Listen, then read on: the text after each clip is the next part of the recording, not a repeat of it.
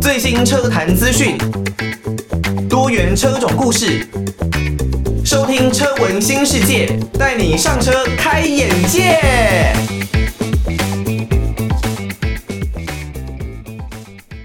欢迎大家收听《车闻新世界》，我是艾格。在我们这一集的节目呢，一开始就要先来跟大家继续的聊有关于氢燃料、氢动力的一个话题啊。在我们之前的节目呢，有跟大家讨论了很多关于氢燃料的电池，还有锂离子电池的差别。那主要的关键呢，就是因为在日本大厂丰田 Toyota 这一方面，虽然说是英国丰田研发啦。但最原始的，不管是第一代的氢燃料动力的车型 Mirai，或者是第二代的 Mirai，都还是由日本丰田这一边来倾全力打造。那接下来包括了在海力士 High Lux，丰田很知名的越野皮卡这一款车，在英国丰田的主导跟操刀之下，未来呢也会生产氢动力的海力士哦，这确实是让大家相当的期待。不过这些车型呢，看起来动力或者是说整个在呃跑格啊、战力方面，似乎并没有来得这么的张狂。那当然没有关系哦，因为现在在氢燃料逐渐慢慢的比较稍微成熟的状况之下，超跑氢燃料的超跑 Hyperion XP One 也已经开放预购了。这辆车到底有多么的张狂哦？除了可以有极速超过三百五十公里以上的超级战斗力之外呢，它的续航里程更是可以达到四位数的公里数哦。这是现在任何的电动车、任何的新能源车都难以企及的境界，绝对是买家们相当重要的一个收藏啊！其实呢，早在二零二一年的时候呢，美国的科技公司 Hyperion 就已经推出这一辆车啊，Hyperion XP One。那这一辆车呢，是在去年的时候在拉斯维加斯展开了测试。最近呢，这一辆车的原型车在洛杉矶车展上面首度的亮相，目前呢已经开放，可以在官方网站进行预购。这一部氢燃料的电池超跑呢，是透过 NASA 这边航太的一个技术哦，由这一边的工程师呢来进行设计开发，将氢燃料的电池呢，还有车侧的太阳能板结合先进的航太技术。整辆车相当重要的底盘部分呢，是采用钛以及碳纤维的材质制成的。那车身呢，则是钛合金的主要材质来作为制造的原料。整车的重量相当的轻，这么高强度、这么强大动力的超跑，竟然呢只有一千零三十一公斤啊，可以媲美小跑车马自达的 MX-5，还有像是莲花 Lotus 的 Elise 这样子的一些车型哦。在外形方面呢，跟先前并没有太大的一个差异，但是呢，我印象特别深刻的是车后有以太阳能板来包覆的尾翼。行驶的时候呢，可以提供相当棒的一个下压力啊。那停车的时候呢，还可以自动追踪太阳，来确保获得最多的光线。不过呢，当然，如果你停室内的停车场，就比较没有办法来获得这样子的一个好处哦。虽然这一个太阳能啊，没有办法为车辆来提供额外的动力，但是呢，你车内的电子设备是可以利用这一些的太阳能来进行功能的。那如果这个功能真的能够增加的话，有什么样的好处呢？主要是你的车子的氢气使用量可以来有效的减少。大家不要忘记啊，虽然氢燃料的动力车款它可以当做发电装置来使用，但是呢，氢气它的氢气罐还是需要去做补充的。所以呢，如果你能够借由太阳能来帮你的电子设备进行更多的功能。那对于氢气而言呢，这个使用上面就是可以来减少氢气的使用量。大家也应该还记得吧？我在前一集的节目上面有讲，氢气呢，目前氢气的氢气站，哇，在这个建造成本上面最贵最贵可以来到三百三十万美金一座。这是相当高昂的制造成本，相当高昂的建造成本。特斯拉的充电桩一座大概也只需要九千美金而已，跟三百三十万美金，这是天差地远的差别啊！所以也就是因为这样，目前氢燃料的车款是还没有办法完全来普及的。当然，动力方面呢，绝对是大家最期待的一个部分了。XP One 它是四轮驱动的车型。最大的综合效率是两千零三十八匹的马力呀，两千零三十八匹的马力呀！各位，我自己所开的这一辆丰田的 4Runner 也才两百七十匹的马力呀，是，大概已经是快要到十分之一了哦，这是非常可怕的一个综效马力的数字。极速是在三百五十六公里。那零到一百公里的加速呢，只需要二点二秒。单个氢气罐提供的续航里程，大家可能会想，哇，这样子的超跑有超过两千匹的动力，那续航里程肯定不长吧？错了，它的续航里程可以达到一千六百零九公里啊！哇，这非常非常可怕，远超过现今所有的新能源车啊！那你就算氢气罐用完了，你可以在不到五分钟的时间就把这个氢气罐给补充完成。所以呢，补充能源，然后呢，能源的使用、续航的里程、安全性，目前看起来都没有太大的问题。最大的问题是什么呢？是我前面所说的氢气站建造成本很贵，所以呢，以世界上的氢气站来说，并不普及。这是目前呢氢燃料的车款会面临到的一个最大问题哦。以现阶段来说，氢燃料的电池车辆毫无疑问是并不实用的。所以目前呢，主要的技术还是下放到像这种数量很少的超跑，它可以特规来进行充氢的这个动作。那另外呢，像商用的客机或是公车、商用车。这种一次可以载比较多乘客的车款，似乎还是比较实际的运用哦。那这一辆 Hyperion XP One 是耗时十年来进行开发，只打算限量生产三百台哦。原本计划呢要在今年开始生产，但因为众多的原因呢有所延后，现在开始进行了预购的阶段。就算它没有公布实际价格。大家也应该可以想象，利用这么多高科技的技术，甚至动用到 NASA 那一边的工程师、航太技术，加上氢燃料的能源，还有各式各样的车身材质等运用，整辆车绝对要价不菲哦。之后呢，如果有最新的价格资讯，虽然你我也许都很难接触到这一类的车款，但是呢。还是可以稍微来增广见闻一下啊！如果有最新的价格，还是会提供给各位的听众朋友来了解啊。最近的节目呢，我们花了很多的时间呢，在了解车子的未来的趋势哦，新能源的一个部分。那现在呢，我们还是要拉回到比较贴近我们的时代来，比较贴近我们的现在。之前的节目呢，有邀请到在统哥的驾驶学院试驾。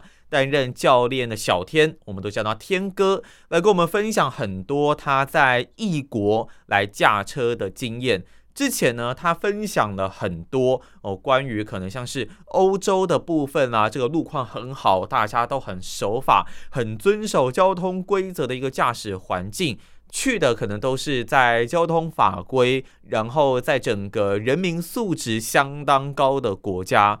不过天哥也认为哦，比方说在对岸，可能是他驾驶过，觉得说，嗯，在整个法规和道路设计上面，也许可以再来得更好的一个地方哦。甚至呢，他还有在沙漠中开过车，之前跟我们讲过的，像他在沙漠中开皮卡 Pickup Amarok 的一个驾驶经验哦。但在开麦前，我记得也有特别跟天哥稍微聊了一下，天哥好像也有去过埃及那一边的经验，对不对？埃及有，但是那个不是自己开哦，那个不是自己开车，那是去旅游，就是去旅游。OK，那一边的交通是不是有点可怕？呃，说实话，那是我见过最可怕的一个交通环境之一，呃，之一。OK，为什么啊？为什么可怕？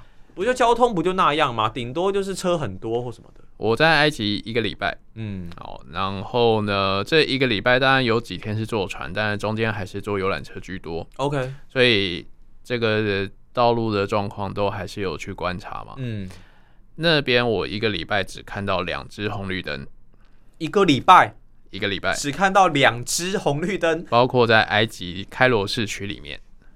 市区里面只有两只红绿灯，但也有可能是路线安排的关系。OK OK，但是呢，这两只我唯二看到的红绿灯也是黑的，呃，不会亮，不会亮。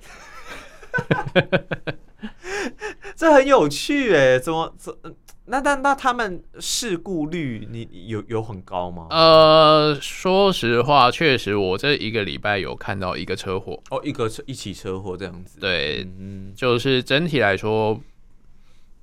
跟平均这样子每一个时长比的话，跟欧美地区说实话差不多。嗯，这个事故率是就我自己亲眼看到是感觉差不多。嗯哼，当然这最主要原因还是因为因为他们真的是没有人管。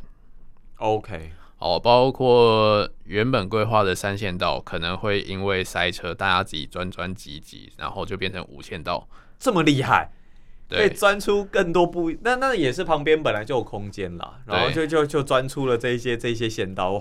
那警警察没有办法管，警察因为据说贪腐很严重啊。OK，理解。对，所以这个时候就是如果你塞钱就可以没事的话，那大大家当然就是花钱了事。对对对，嗯、好，所以我看到唯一的这一起车祸就是因为三线道变五线道了，嗯，然后是在一个转弯的路口。那大车的内轮差哦，跟钻到他内侧的小车 就卡在一起了，这就是我唯一看到的事故。他们那一边呢、啊，交通这样子的一个状况，行人就会变得很劣势。呃，对，就是你要自己看好。嗯哼，对，当然也有人说，在这种乱七八糟的地方，你就是闭着眼睛，直直的往前过马路就好。听天由命吗？呃，是这样的感觉。这一招是我在越南学到的。哦哦，在越南，越南也是类似这样的状况。对，越南可怕的是一堆摩托车。嗯。哦，这摩托车像那个蝗虫一样。嗯。对，但是你要过马路，就是反正就是过就对了。他们会让你吗？他们会想办法从你旁边绕过去。跟台湾也是有一点像，有这么一些类似。那这个部分就是，其实像到这么乱的地方啊，他们普遍车速不会高啊。对，因为太乱了，嗯，所以你要能够在里面生存，就是大家就会挤成一团。嗯，哦，因为譬如说十字路口没有红绿灯嘛，嗯，所以你想象一下，在塞车的时候，横向车流现在是正在流通的，那你要怎么样钻过去？转到对面去，就真的就是车头先出去，然后这样慢慢慢慢慢录一点点，然后这我们这个方向截断了嘛，嗯，好，就换我们这个方向通行，然后换另外一个方向开始慢慢的叉叉叉叉开始截断。你想象一下，像这样子一个交通环境，是不是车速就不会高？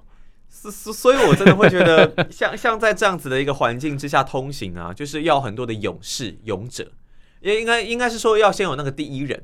他慢慢的去往前，呃，甚至可能有很多个第一人，他们都慢慢的往前，慢慢的往前，然后把这个路线给截断，然后再慢慢的，再慢慢的来回来回这样子。可以这么说，但是其实就是一个入境随俗，嗯，哦，就是也可以说是羊群效应，嗯，就是有一个领头羊，嗯，他会带着大家做这一件事情。哦，完全可以理解。对，那这个入境随俗就是，如果你跟大家做一样的事情，是不是你也不容易出事？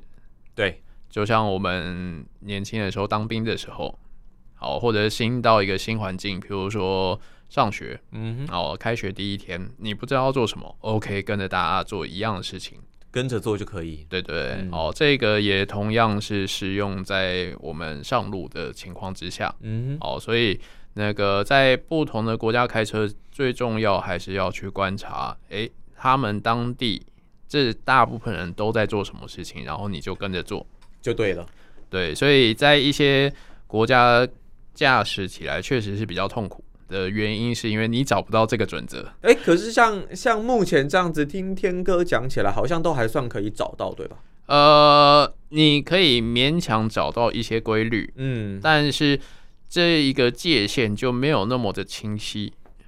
哦，它会是模糊的。所以有些事情你到底可不可以做，不知道，你就可以试看看。但是如果试了失败，在国外出车祸，毕竟还是一个相当麻烦的事情。哦，对啊，对，所以就是在这些地方开车，相对来说也是会比较累的。因为像刚刚天哥有讲到说，在中国这一边，你是会觉得，哦，他们也算是比较乱的一块，但是我们会认为说，他们近几年来，当然科技进步、市场进步这是一定的，对，只是。哦，他们他们的乱，你说跟用路人有蛮大的关系，是主要是体现在哪一个方面？就是这个利己哦，利己情况比较严重，在欧洲刚刚我们讲利他嘛，对，嗯哼，但他们利己的情形，所以呃，驾驶行为的习惯可能是以自己为自己想为主，就是说不会让你嘛，或是对，就是比较不会让，嗯、然后抢快啊，甚至。几年，因为我去中国是比较早年的时候哦，OK，那个时候，那那个时候，甚至你可以在人行道上面看到有车子呼啸而过。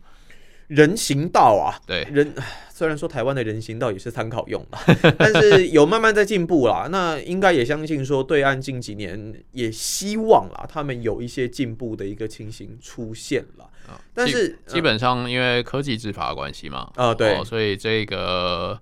他们那边确实可能这几年是会好很多，嗯哼，但是有机会你可以上 YouTube 去看，因为像我定期就会收集所有的车祸影片。哦，你是说在各国的吗？对，OK，不止台湾的，就是所有各国的，当然最多的还是俄罗斯。俄罗斯，俄罗斯的车祸影片真的是非常的多。为什么啊？他们他们那里很落，会很落后吗？也是乱。哦，也是乱，OK，哦，就是比较随性一点，嗯，那么中国的其实也不少，但他们的车祸原因都是相同的，呃，基本上就是一定都是有这个所谓的顽皮分子，嗯，好。那个跟大家做不一样的事情的时候，这个时候是最容易出车祸的时候。对对，大部分的车祸，简单概率来说，都是这样子的原因而发生的。嗯哼，对，所以那个你可以看到，事故率越高的国家，都是因为以那个遵守交通的这个比例很低，相对比较低。为什么天哥会需要去搜集很多国外是是工作关系吗？车祸影片，OK，对，就是你去观察这些车祸影片，不只是去分辨谁对谁错，嗯，而是要去看说，如果是你，你是这个甲方或者是乙方，你有什么方法可以去避免这个车祸发生？嗯哼，好，去思考好这些事情之后，那它可以完善你自己在驾驶遇到类似状况的这个应对的这技巧。这应该是天哥，因为你本身是在统哥的这个试驾驾驶学院来担任教练。呃，从因为在这之前，我就一直都是在这个安安全驾驶相关的这个行业。哦，OK。哦，以前也教摩托车。嗯。哦，那在之前也是会去到，就是因为摩托车公司的邀请，所以我我有去各个学校去做这个安全驾驶演讲。演讲。那这个演讲的话，就是你会需要把一些。这个要怎么样在路上安全驾驶的这个方式去告诉别人的话，那要想要完善你的这个课的课程，你就会需要去阅读更多的这一些资料，才有办法说，哎，今天我讲的东西，它确实会是对你真的是有用的，而不是可能部分有用，但是其他时候可能会害到你。哦，OK，你就是至少要把它最完整的一个系统给教给大家。对。